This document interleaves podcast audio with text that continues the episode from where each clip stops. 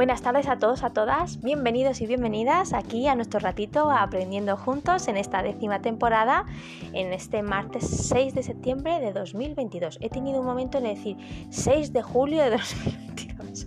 Se nota, se nota que todavía estamos empezando las rutinas y yo todavía pues de vez en cuando me vuelvo al verano que a las vacaciones. O sea, que, es verdad que a veces, es verdad, ¿eh? que a veces tengo que pensar hoy qué día es, lunes, martes, todavía estamos ahí, pero bueno, no pasa nada, poquito a poco, eh, sin parar, pero poquito a poco y a nuestro ritmo. Como ya veíamos en el podcast de la semana pasada, el del síndrome postvacacional. Seguramente estemos no la mayoría, pero muchos de nosotros y de nosotros ahí, en ese punto de vamos, vamos cogiendo el ritmillo, pero todavía nos cuesta un poquito.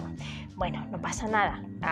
poco a poco, paso a paso, escalera a escalera y bueno, escalón a escalón y, y para adelante, sabiendo que es temporal. En la mayoría de los tiempos temporal. Así que tiene un principio y un final. Es una rachilla.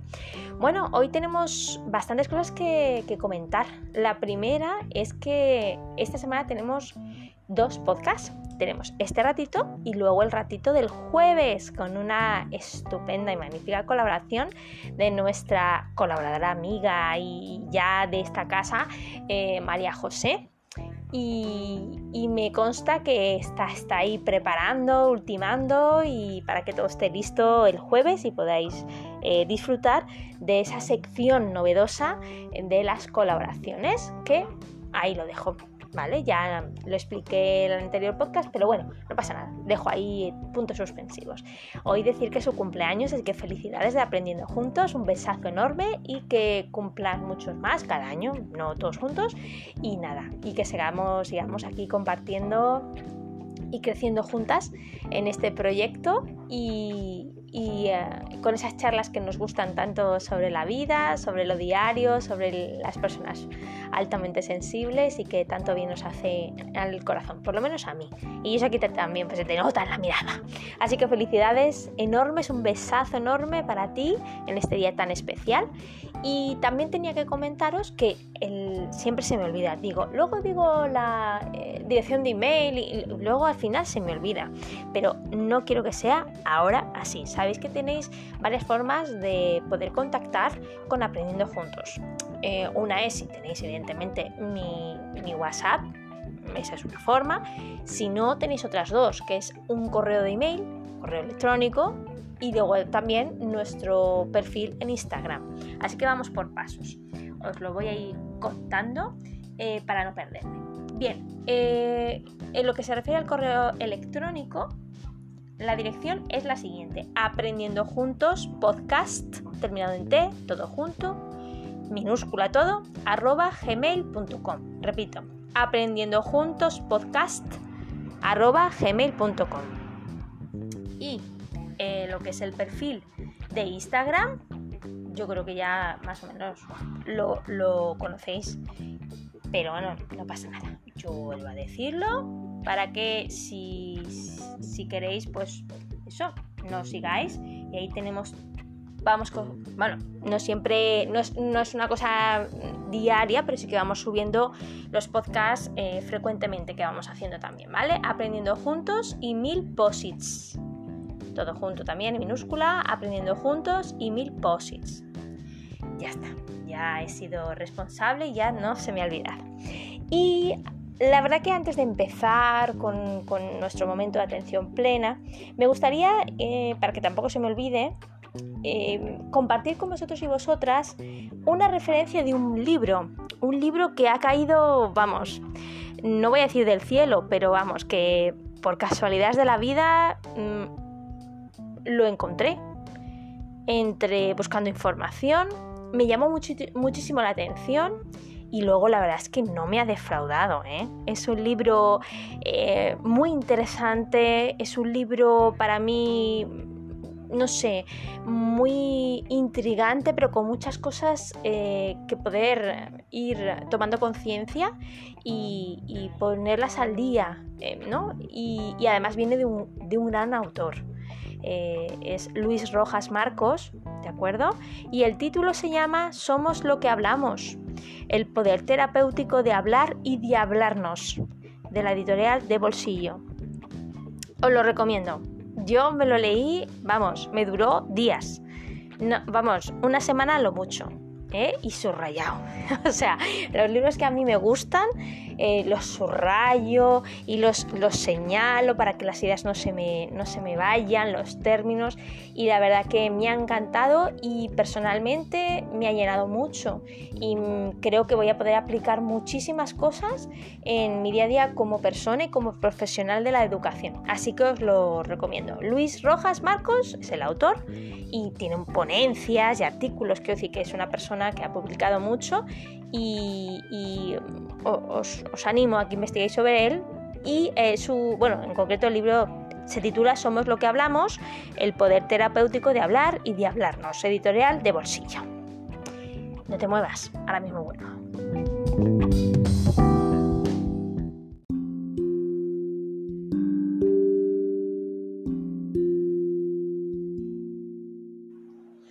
Y ya sí, nos vamos a ir centrando poco a poco en lo que vamos a compartir en estos minutos que tenemos ante nosotros y nosotras.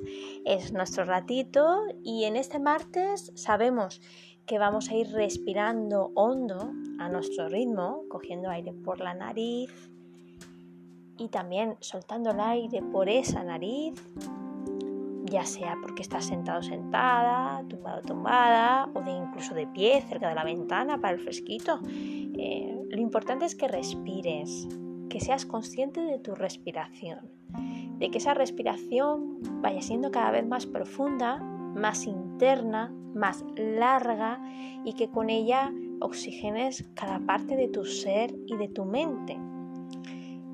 Eso va a hacer que seas más consciente de lo que ocurre a tu alrededor, que tus sentidos eh, se vayan agudizando y que esa atención plena llegue poco a poco.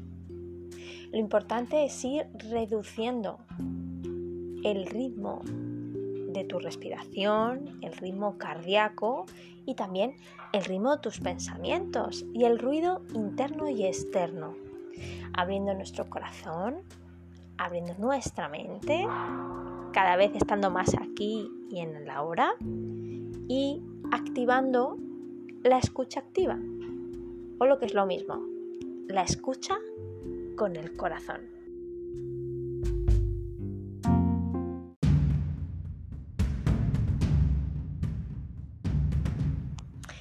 Y bien, vamos a empezar con un cuento os anticipo un poco que el tema que vamos a tratar es un tema que ya se ha podido mm, tocar mm, de alguna manera, de forma indirecta, en otros temas en estas ahora 10 temporadas que llevamos, ¿no? Eh, tal vez sea porque es algo esencial en el desarrollo de cualquier persona, eh, de cualquier ser humano. Y por H por B es un término que actualmente se relativa, perdón, relativiza mucho y además mm, no tiene esa profundidad que a lo mejor tendría en otras épocas pasadas. Eh, no sé muy bien por qué a lo mejor vosotros y vosotras sí, pero a mí no me queda muy claro el por qué esa profundidad ya no está. Tal vez sea por las prisas, tal vez sea porque reflexionamos poco, tal vez sea porque no le damos importancia y lo decimos así como, yo qué sé, como cualquier otra cosa sin casi ni pensar. No sé si es porque realmente nos falta, si realmente no sabemos cómo cultivarlo, cómo compartirlo, cómo incentivarlo. No lo sé, pero realmente, vamos, es que yo no concibo la vida sin que ese pilar esté y vamos a, ver y a, a saber que ese pilar que, del que vamos a tratar hoy, para mí es un pilar eh, un principio fundamental eh, para cualquier relación humana, eh, está relacionado intrínsecamente con otro también muy importante y fundamental. Dicho todo esto, que es como decir mucho pero no decir nada, que es, que es lo que yo quiero hacer un poco de suspense, vamos a empezar con un cuento. os animo a que me escuchéis, bueno, a que escuchéis, no me escuchéis a mí, un cuento infantil, pero bueno, a fin de cuentas a todos nos gustan los cuentos. En la web cuentoscortos.com eh, el título es Rescate Interestelar. El autor, la autora, en este caso, es Ava María Rodríguez. Y vamos a ver qué nos cuenta. Si escucháis eh, de fondo, así como ruidos, es que están haciendo obras a lo lejos, cerca de mi edificio, y como tengo las ventanas abiertas, que entra un fresquito muy estupendo, pues se escucha. Pero vamos, ya sabéis, el que conocéis aprendiendo juntos, sabéis que esto de la naturalidad y la espontaneidad y, y lo que es la vida misma, pues nos gusta, un fluir. Bueno, el cuento dice así, las alarmas empezaron a sonar en la nave espacial. Columbus 3000. Un astronauta se había soltado del cordón de seguridad y vagaba sin control por el espacio. Los propulsores no funcionaban y el astronauta no podía hacer nada. Le quedaba oxígeno para unas pocas horas. Desde la cubierta de mando de la nave, los otros astronautas enviaban mensaje de apoyo a su compañero. Buscaremos la manera de rescatarte, le decían. Aguanta y respira despacio para que te cunda más el oxígeno. En un primer momento, el astronauta perdió, perdió poco a poco los nervios. Se puso muy nervioso. El rescate era muy difícil y cada vez estaba más lejos de la nave. Pero sus compañeros tenían razón. No había nada que él pudiera hacer, salvo una cosa, mantener la calma y tener fe en que sus compañeros harían todo lo que estuviera en sus manos para rescatarlo. El astronauta empezó a respirar despacio, muy despacio, recordando sus ejercicios de meditación. tenía miedo, pero eso era normal. ¿Quién no tendría miedo en una situación así? Así que, en vez de intentar olvidarlo pensando en otra cosa, el astronauta se concentró en esa emoción en cómo le afectaba. Y todo eso respirando muy despacio, abrazando su propio miedo con mucho cariño, aceptándolo porque ese miedo formaba parte de él. Al cabo de un rato, el astronauta sintió cómo el miedo se iba disipando cada vez que expulsaba el aire. Estaba mucho más tranquilo y en paz consigo mismo. Abrió los ojos y admiró el gran espectáculo que tenía ante sus ojos. Si tenía que acabar así, al menos lo haría disfrutando de aquella vista irrepetible. Mientras tanto, sus compañeros se afanaban en terminar de reparar la cápsula de rescate. Precisamente es lo que estaban haciendo, eh, perdón, es lo que estaba haciendo el astronauta que ahora vagaba sin rumbo en el espacio. A pesar de la presión por rescatar a uno de los suyos, todos trabajaban completamente concentrados en lo que estaban haciendo. Era una situación delicada y no había tiempo para nervios ni agobios, ni tampoco para reproches o cualquier otra cosa que no fuera centrarse en lo que había que hacer. Mientras tanto, el astronauta seguía flotando sin ningún control. No sabía cuánto tiempo había pasado cuando un pitido le avisó de que apenas le quedaba oxígeno. Pero el astronauta no se asustó, sino que siguió contemplando las maravillas del universo que tenía a su disposición. Solo le quedaba un minuto de oxígeno cuando un gancho gigante lo agarró por la cintura y tiró de él hacia atrás. Gracias, compañeros, dijo el astronauta cuando por fin pudo quitarse el traje. Y así fue como la templanza la paciencia y la confianza mostrada por los astronautas fue decisiva para resolver un problema con difícil solución.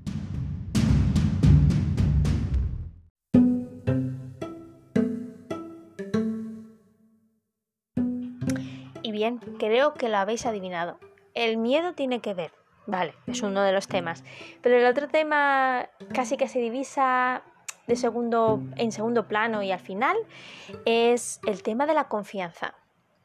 Vamos a hablar hoy de la confianza y vamos a hacerlo utilizando diferentes tipos de recursos novedosos, algunos y otros pues un poquito más conocidos por nosotros y nosotras. Vamos a empezar con un artículo de una autora que nos encanta, que es Pilar Jericó, y eh, en concreto su colaboración en el periódico El País, el Laboratorio de la Felicidad, y ella nos presenta y nos dice, nos comparte un tema que tiene, vamos, un artículo que tiene relación absoluta con lo que estamos hablando. Ella dice así, cuatro niveles de confianza y solo uno te ayudará en el futuro. Eh, lo escribió en marzo de 2021. Los mejores jefes son aquellos que se muestran seguros de sí mismos, pero al mismo tiempo dan espacio a la duda y se abren a los comentarios de terceros.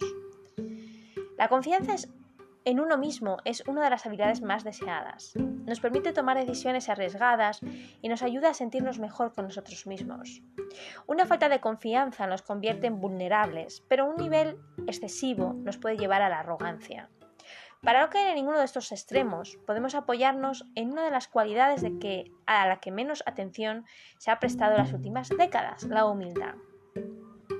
La humildad proviene del latín humus, que significa tierra, cuando somos humildes, tocamos tierra para valorar lo que nos rodea. Sin embargo, ese sentido no ha tenido mucho eco entre los estudios recientes de la psicología. Puede que sea por su relación con las creencias religiosas, por la dificultad de ser medida o por sus acepciones no siempre positivas. Como recoge la RAE, ser humilde significa algo bajo o carente de nobleza. No obstante, no deja de ser un concepto tremendamente poderoso para la confianza en uno mismo, como veremos a continuación. La confianza tiene dos dimensiones. Una nos lleva a creer en nosotros mismos y otra a creer en las herramientas de las que disponemos para encarar el futuro. Según el psicólogo estadounidense Adam Grant, si utilizáramos ambos ejes, podríamos observar los cuadrantes en donde podemos encontrarnos en cada proyecto que abordemos. Veamos cada uno de ellos. Arrogancia ciega o estoy muy seguro de todo. Caemos en ella cuando confiamos plenamente en nosotros y no tenemos ninguna duda hacia nuestras habilidades de cara al futuro. Este punto es preocupante porque nos sentimos excesivamente cómodos y no dejamos espacio para cuestionarnos. Una forma de advertir el peligro de esta situación se observa en los casos de mortalidad que registraron los hospitales estadounidenses, según un estudio publicado en 2011, que incluirá datos relativos a las dos últimas décadas.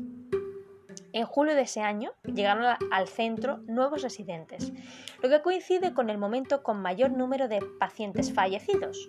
Según el análisis, el efecto julio no se debe a una falta de conocimiento de los sanitarios, sino a un exceso de confianza que afortunadamente se va ajustando con el paso de los años, como sucede con otras muchas profesiones. Segunda parte del eje, la duda debilitante o no sé nada ni confío en mí. Este cuadrante es también preocupante en la medida que nos vacía de confianza en nosotros mismos y en nuestras habilidades. Posiblemente cuando se piensa en una persona sin confianza se suele imaginar estas dos variables juntas o habilidades juntas que nos llevan a situaciones paralizantes. El tercer cuadrante, la inseguridad obsesiva o confío en el método pero no en mí. Esta posición la adquirimos cuando no confiamos en nosotros para ejecutar algo en lo que creemos. Confiamos en el plan, ya sea empresarial, una aventura personal o cualquier tipo de proyecto, pero no nos sentimos cómodos para llevarlo a cabo. Y finalmente la confianza humilde o confío en mí y me abro a la duda de la mejor solución. En este cuadrante entra en, escena perdón, la humildad en un sentido positivo y dulce. La confianza en uno mismo es una buena receta para la vida, pero nadie tiene a ciencia exacta las mejores respuestas ante los desafíos futuros. La humildad para cuestionarse es un buen ejercicio y se observa en los estudios de liderazgo. Los mejores jefes son aquellos que se muestran seguros de sí mismos, pero al mismo tiempo dan espacio a la duda y se abren a los comentarios de terceros. Es decir, son seguros y humildes. Pocos jefes arrogantes se convierten en líderes. Como hemos podido comprobar, el tándem confianza y humildad conforman un buen compañero para movernos en entornos inciertos. Confianza en nosotros mismos y humildad para cuestionar lo que sabemos.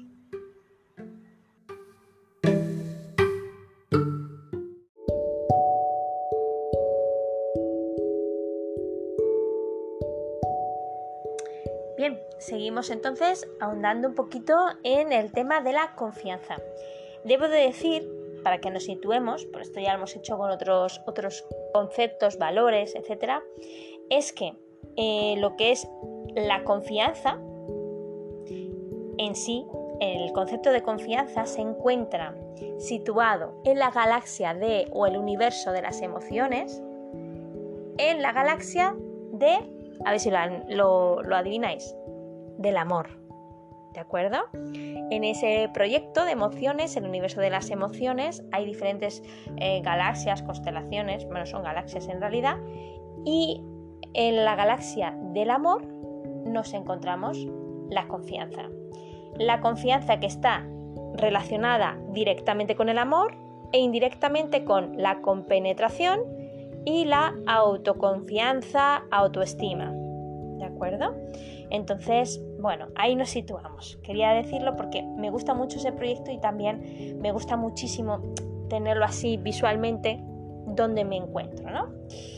Y ahora vamos a seguir ahondando en lo que es la, confianza y vamos a ir a un artículo muy interesante, muy interesante, porque ya nos metemos un poco en temas médicos, eh, de la web psychologytoday.com y eh, vamos, el autor de, este, de esta entrada o de este artículo, que fue escrito el 15 de abril de 2021, es Paul Daggart eh, ph.d, ¿de acuerdo? Y está revisado por Damon Fry. Frie. Dice así, ¿qué es la confianza? La confianza es un estado cerebral, emocional, no solo una expectativa de comportamiento. Ahí vamos con el matiz eh, que me parece muy curioso, muy, muy interesante. La confianza es una parte central de todas las relaciones humanas, incluidas las parejas románticas, la vida familiar, las operaciones comerciales, la política y las prácticas médicas. Si no confía en su médico o psicoterapeuta, por ejemplo, es mucho más difícil beneficiarse de sus consejos profesionales. ¿Pero qué es la confianza? A continuación se muestran algunas posibilidades. Primera, la confianza es un conjunto de comportamientos como actuar de, forma que dependen de otro. Como, perdón, como actuar de formas que dependen de otro. Segundo, la confianza es la creencia en la probabilidad de que una persona se comporte de cierta manera. Tercera, la confianza es una actitud mental abstracta hacia la proposición de que alguien es confiable. Cuarta, la confianza es un sentimiento de confianza y seguridad que le importa a un socio. Y quinto, la confianza es un proceso neuronal complejo que une diversas representaciones en un puntero semántico que incluye emociones. Los comportamientos y las expresiones verbales son ciertamente evidencia de confianza. Por ejemplo, cuando alguien te trata bien y te dice cosas agradables, pero estos comportamientos son simplemente evidencia del estado mental interno de confianza que los causa, no la confianza en sí misma. Confiar en las personas puede implicar estimaciones de probabilidades de cómo se comportarán, pero las personas generalmente confían en los demás sin ningún conocimiento de la probabilidad o predicciones precisas sobre sus comportamientos. Algunos filósofos dirían que la confianza es una actitud proposicional, una relación abstracta entre un yo abstracto y un significado abstracto de la oración. Pero la naturaleza de estos yo relacionales y significados es completamente misteriosa. La alternativa psicológica de que la confianza es un sentimiento de confianza y seguridad es mucho más plausible que los puntos de vista conductuales, probabilísticos y filosóficos, pero deja sin especificar la naturaleza de este sentimiento. Dice el autor, mi próximo libro, Mind Society, propone que la confianza es un proceso cerebral que une las representaciones del yo, el otro, la situación y la emoción en un patrón especial de activación neuronal llamado puntero semántico. Las emociones como la confianza y el amor son patrones neuronales que combinan representaciones de la situación de la que se trata la emoción. Valoraciones también de la relevancia de la situación para los objetivos, percepciones de cambio fisiológicos y a veces representaciones de lo que yo del perdón del yo que tiene la emoción. Consideremos el caso simple de una relación romántica entre Pat y Sam, donde Pat confía en Sam para comprar alimentos. Para que esta estructura opere en el cerebro de Pat, Pat necesita tener una representación de sí misma, que a su vez se construye a partir de una unión de experiencias, recuerdos, conceptos actuales. La representación de sí misma de Pat debe estar vinculada con una representación de la persona en la que se confía, lo que requiere una combinación de representaciones verbales como el género y representaciones sensoriales como la apariencia visual. Incluso con representaciones justas del yo y de la persona en quien se confía, la confianza requiere ataduras. Se requieren más ataduras para incorporar representaciones de situaciones y emociones. La confianza rara vez es absoluta, sino que se limita a situaciones particulares. Pat puede confiar en que Sam recogerá los alimentos, pero no para realizar una cirugía. La representación de la situación, como recoger los alimentos, puede ser nuevamente una combinación de representaciones verbales, sensoriales y motoras. Finalmente, la confianza tiene una dimensión emocional perdón, inextricable Uf, esto nunca había escuchado este término. Inextricable. La confianza de Pat en Sam no es solo una estimación de la probabilidad de que Sam recoja los alimentos, sino también un sentimiento positivo hacia Sam a este respecto. De acuerdo con la teoría del indicador semántico de las emociones, la emoción vinculada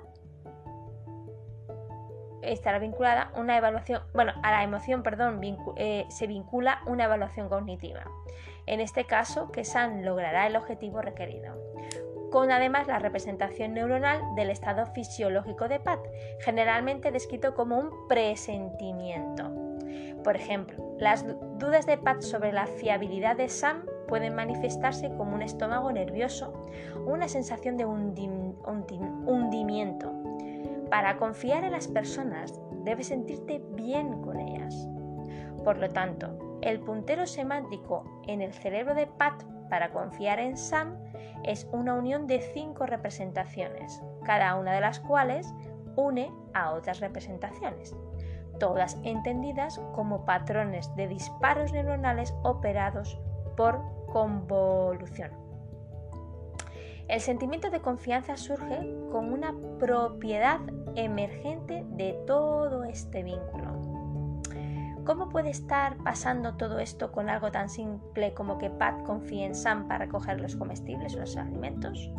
Si el cerebro fuera una computadora en serie que tiene que lograr la confianza mediante una serie de inferencias paso a paso, sería desconcertante cómo Pat podría poseer confianza en tiempo real pero todos estos enlaces se logran en paralelo, mediante miles de millones de neuronas interconectadas. El procesamiento paralelo hace que sea eficiente y biológicamente factible que Pat tenga todas estas representaciones y vinculaciones que, juntas, emergen como la confianza de que Sam obtendrá los alimentos.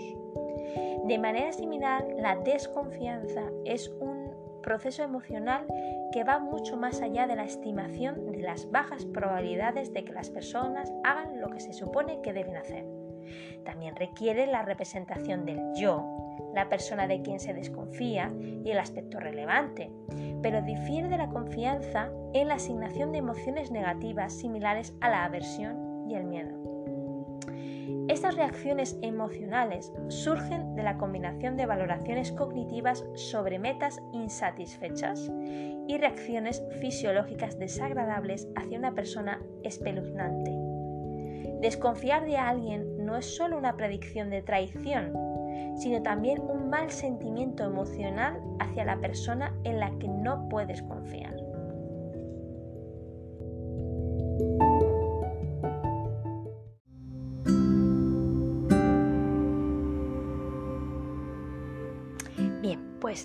vemos que los procesos em, que nos llevan a confiar y desconfiar son muchos, digamos que es mucho más complejo o va más allá de un mero sentimiento. La verdad que ha sido muy interesante, por lo menos para mí, la verdad que muy, muy curioso. ¿no? Nunca me había planteado a nivel neuronal cómo se hace la confianza, no sé por qué. Pero bueno, eh, Ahora la pregunta es, ¿cuántos tipos de confianza existen? ¿1, 8, 12 más? No sé. Médico.com en el apartado de psicología, nos propone en su artículo que existen 12 tipos de confianza con sus características. Es un, es un artículo escrito por Paul Beltrán Prieto, que es microbiólogo, divulgador, divulgador científico y youtuber. Y dice así, la confianza es la creencia y esperanza firme de que alguien va a actuar de la forma adecuada en un contexto concreto o de que una situación va a ocurrir de la manera que esperamos veamos de qué forma se manifiesta. Las personas somos, para bien y para mal, seres sociales. Necesitamos el contacto con otros humanos para desarrollarnos adecuadamente a nivel psicológico, sentirnos parte de un grupo social y crecer como individuos en el contexto sociocultural en el que vivimos. Y para ello, especialmente con las personas de nuestro entorno, desarrollamos unas relaciones muy estrechas. En estas relaciones íntimas a nivel afectivo, como familiares, amigos, pareja, compañeros de trabajo, etc., son muchos los componentes emocionales, psicológicos y conductuales que entran en juego, como por ejemplo la lealtad, el compromiso, el respeto, la responsabilidad afectiva, la verdad, el altruismo, la generosidad, la honestidad, la tolerancia, la compasión, entre otros muchos.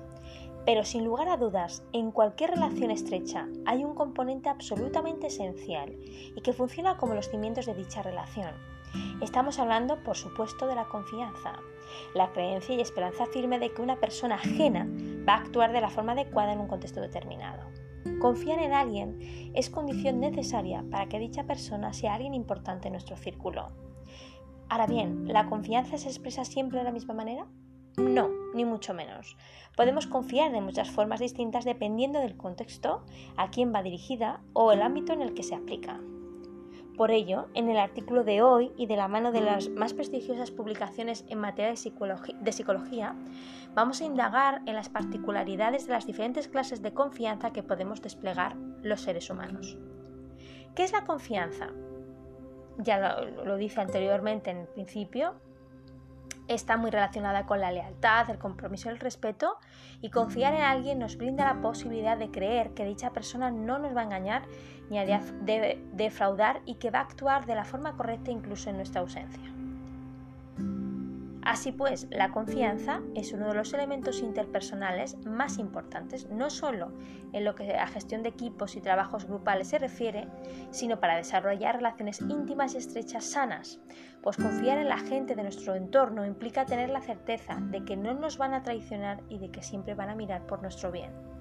Y es que como vemos, la confianza es una expresión conductual y emocional de la cercanía producida por la seguridad que tenemos de las acciones de otras personas siendo así un elemento vital en las relaciones no solo de pareja, sino con familiares, amigos, compañeros de trabajo y entre otros muchos. Porque la confianza es un valor que debe trabajarse.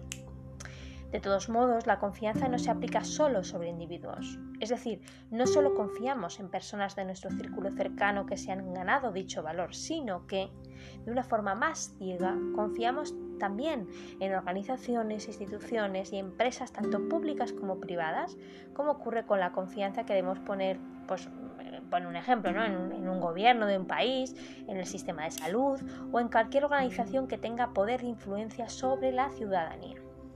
En resumen, la confianza es un valor psicológico y emocional, también hemos visto en el otro artículo con, procesos cerebrales importantes que emerge tanto de la esperanza de que las instituciones van a ejercer su poder de forma ética como de los sentimientos de lealtad que las personas que tejen nuestro círculo íntimo de relaciones nos generan, siendo así la base sobre la que deben construirse las relaciones familiares, de amistad, de amor y de trabajo. Sin confianza estamos solos en un mundo social. ¿Qué clases de confianza existen? Tras haber analizado las bases psicológicas, sociales y morales de la confianza como valor humano, estamos más que preparados para profundizar en el tema que nos ha reunido hoy aquí, que es el de descubrir qué tipo de confianza existen o confianzas existen. Porque como ya hemos adelantado, se puede confiar de muchas maneras distintas. La confianza ajena innata, confianza ajena innata. Es aquella que se aplica sobre los demás es decir, apela a cómo confiamos en otras personas. En este caso, y a diferencia de la, siguiente, la, la confianza ajena, innata o simple, es aquella forma de confianza que se desarrolla de forma natural como parte de nuestra naturaleza humana. Es aquella confianza que otorgamos de forma no aprendida, sino de entrada y como mecanismo de supervivencia social. Cuando un niño confía en sus padres para que lo críen, está desplegando esta confianza ajena innata. Segunda, confianza ajena adquirida. Por su parte, esta confianza es aquella que sigue aplicando sobre, sobre, los demás, pero con la particularidad de que es una forma de confianza que no tiene una naturaleza innata, es decir, no se entrega de entrada. La confianza adquirida o alimentada es aquella que vamos desarrollando hacia personas de nuestro entorno que poco a poco nos van demostrando que, que son dignos de ella. Depende de nuestras experiencias vitales y de cómo las interpretamos, no de la primitiva naturaleza humana, por lo que elegimos un círculo en el cual confiar. Tercera, autoconfianza. Esta es aquella que se aplica sobre uno mismo y que está estrechamente ligada con la autoestima y el autoconocimiento. Es decir, es una forma de confianza centrada en la credibilidad que damos a nuestras capacidades, talentos y decisiones. Confiar en nosotros mismos es esencial, pues nos permite desempeñarnos correctamente en proyectos tanto profesionales como personales. Pues siempre que sea de una forma humilde y siendo conscientes de, al mismo tiempo de nuestras limitaciones y debilidades, debemos creer en nosotros y nosotras. Cuarto, falsa autoconfianza. Entendemos aquella situación en la que una persona proyecta al exterior una imagen de gran seguridad en sí misma, aunque en realidad no confíe verdaderamente en sus capacidades. La autoconfianza exhibida es una mera fachada que esconde problemas de autoestima y de falta de seguridad en sus talentos. De hecho, esta, esta falsa autoconfianza es un mecanismo de protección involuntario que encuentra en este engaño una forma de silenciar esta autopercepción negativa. Quinto, confianza encubierta. Entendemos que es aquella forma falsa de confianza en la que solo confiamos en una persona cuando el contexto requiere de ello. Es decir, es la falsa autoconfianza pero aplicada a los demás. Fingimos que confiamos en una persona, persona perdón, solo porque la sociedad espera que lo hagamos o porque en el trabajo un superior nos está observando. Muchas veces esconde prejuicios sexistas, clasistas, machistas o incluso racistas. Sexta, confianza en, los valores. Esta confianza es aquella modalidad en la que tenemos la certeza de que las personas de nuestro alrededor, tanto de nuestro círculo cercano como de, la sociedad en sí, van actuar acorde a los valores morales que imperan en nuestro contexto sociocultural. Así, se basa en la seguridad de que nadie va a atentar contra la moralidad de nuestra sociedad y cultura. Séptima, confianza arrogante. Esta es una forma de autoconfianza donde existe una patología o patológica seguridad en uno mismo. La persona confía en sí misma, pero ni existen valores de humildad ni realiza un trabajo objetivo de autopercepción para descubrir que bajo sus talentos se esconden también limitaciones y debilidades. De este modo, una persona que confía en sus capacidades pero proyectando una imagen de arrogancia no puede desempeñarse plenamente a nivel social. 8. Confianza humilde. En contraposición está esta confianza, que es una forma de autoconfianza donde existe una saludable seguridad en uno mismo. La persona confía en sí misma y además existen valores de humildad fruto de una autopercepción y autoconocimiento que le hacen ser consciente también de sus debilidades y sus limitaciones. Confiar en uno mismo y ser humilde son dos valores muy apreciados a nivel social y que van a enriquecer nuestro bienestar emocional. 9. Confianza conductual. La confianza conductual es aquella que se relaciona con la seguridad de que las personas de nuestro círculo van a actuar de la forma adecuada en cada contexto y sin atentar contra nuestro bienestar. Es decir, consiste en confiar en los comportamientos de los demás y en su capacidad para tomar decisiones que vayan a afectar a los demás de la manera correcta. 10. Confianza emocional. La confianza emocional es aquella que se relaciona con la seguridad de que las personas de nuestro entorno van a ser capaces de regular sus propios sentimientos para favorecer las relaciones para con nosotros. Confiar en que nuestra relación se va a fundamentar en la inteligencia emocional y la empatía. En esto consiste esta forma de confianza. 11. Confianza de criterios. Es el tipo de confianza en que se relaciona. Se relaciona con la seguridad de que las personas de nuestro entorno, ante la aparición de imprevistos, van a, estar, van a ser capaces de tener el suficiente criterio como para solucionar la situación. Confiar en el modo de manejar de las situaciones de los demás. Ah, y esto hace posible que deleguemos tareas en estas personas en cuyo criterio confiamos. Y finalmente, confianza espiritual, aquella que se relaciona con la fe de la persona. Así, se trata de una forma de seguridad fundamentada en cuestiones vinculadas generalmente a la religión y a la espiritualidad. Así, quienes tienen esta forma de confianza o de confiar desarrollan fe hacia las personas que les rodean.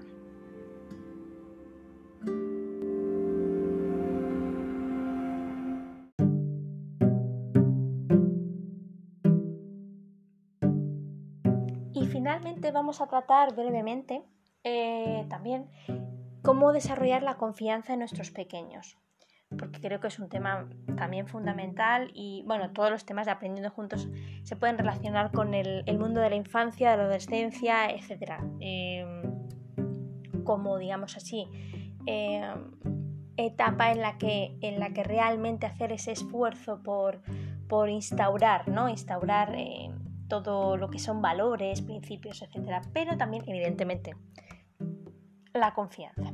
Y nos vamos a servir esta vez de lo que es la web educaiaprende.com.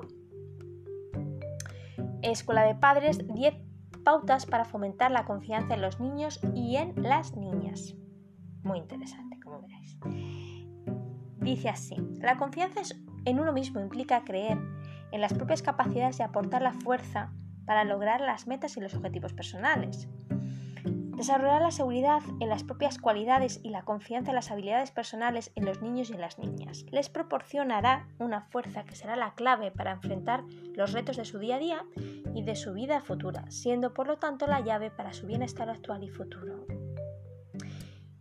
Bueno, aquí habla de qué significa confiar en uno mismo. Es creer en el propio yo y estar seguro de las aptitudes personales. Tiene que ver y tiene la base, eh, o la base para una buena autoestima y un desarrollo sano en cuanto a bienestar psicológico para poder lograr sus metas. La seguridad es clave para no dejarse llevar y forjar una personalidad fuerte, permitiendo desenvolverse en las interacciones sociales de manera exitosa. Las personas seguras establecen lazos afectivos seguros y no dependen de los afectos de otros, porque están seguros de sí mismos y estiman sus aptitudes, capacidades, habilidades personales y sociales, cualidades y características personales.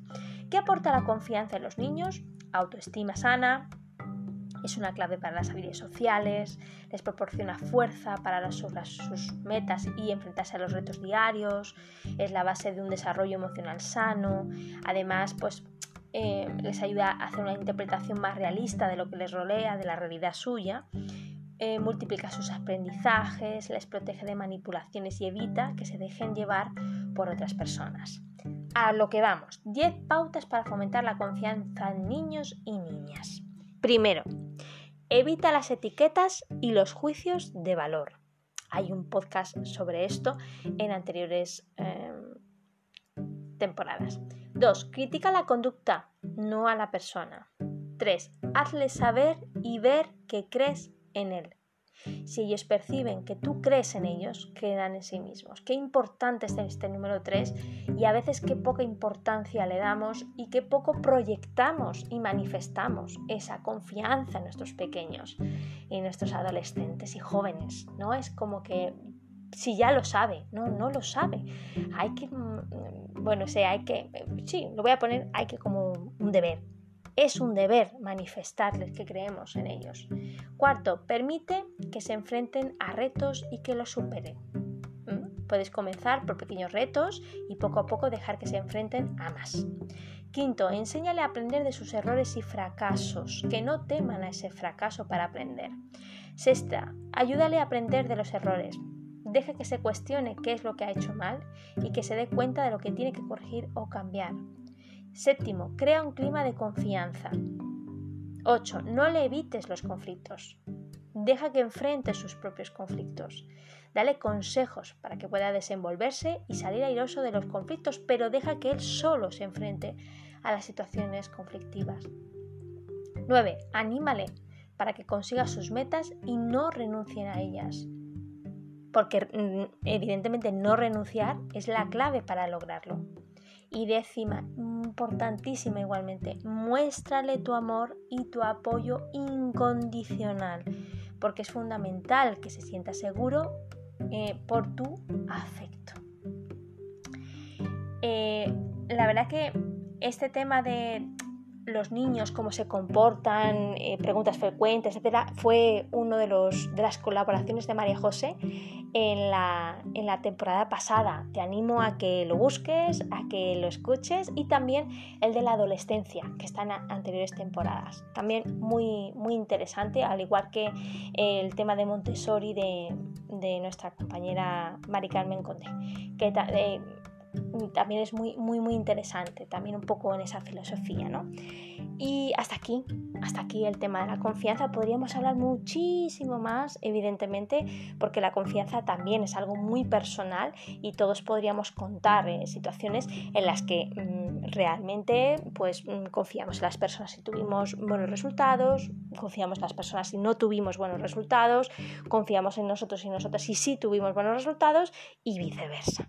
Quiero decir que lo que sí me gustaría resaltar es que hay que trabajar la confianza en uno mismo y en los demás, inculcarla desde pequeños en nuestros entornos familiares y escolares, porque es fundamental para un buen desarrollo y, evidentemente para, para, digámoslo así, mm, una vida más plena en cuanto a relaciones interpersonales, en cuanto a mm, aprendizaje vital y significativo. Y también me gustaría simplemente anotar que esto de que, eh, ¿cómo decirlo?, una persona sea confiable no es solamente ajeno, porque hay veces que decimos, es que la gente ya no es confiable, es que me han fallado y a lo mejor tenemos razón, evidentemente, pero a veces se nos olvida que nosotros también podemos fallar y que mm, la confianza no solamente es lo que yo mm, proyecto y, digámoslo así, doy a los demás, sino que también tengo que aprender yo a ser confiable para la gente de mi entorno. Es, eh, es, como que aplicamos un poco el embudo, ¿no? Eh, la parte pequeña eh, va hacia los demás y la parte grande hacia nosotros. Nosotros somos confiables, nosotros no fallamos, etcétera, etcétera, etcétera, etcétera. Bueno, aparte de, los tipos de confianza que hemos visto, ¿no?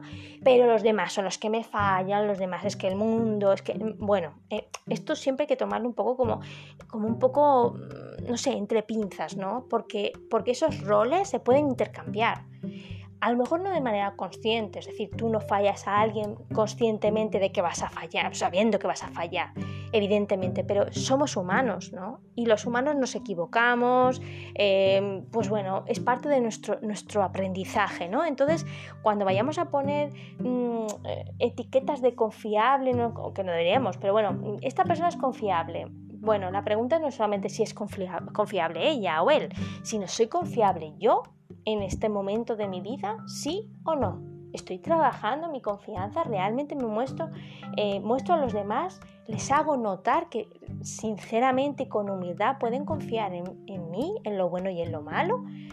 Sí, no, no tengo tiempo, mm, se me ha olvidado por el camino, para mí no es importante, ni me lo he planteado, no sé, creo que, que podría ser una reflexión que dejo ahí para, para quien quiera hacer la suya y, darle una vuelta. ¿no? Es un tema muy amplio, pero bueno, yo he querido aquí traer mm, cosas relevantes, atractivas, interesantes, completas, para que luego ya cada uno y cada una pues ya pueda investigar, preguntarse, reflexionar, buscar información, referentes, etc, etc, etc. Así que hasta aquí aprendiendo juntos. Muchísimas gracias, he disfrutado muchísimo con este tema y pudiendo compartirlo con vosotros y vosotras. Un besazo enorme, espero que la semana vaya bien y si no está yendo bien, no te preocupes, que todo pasa en esta vida y que es una racha o mal día, pero no marca quién eres ni marca tu futuro a medio plazo. Así que hoy es hoy y mañana ya veremos. Nos escuchamos en nuestro ratito el jueves con la colaboración de María José. Hasta entonces, cuídate mucho, disfruta y nos vemos. Un besazo. Buenas tardes.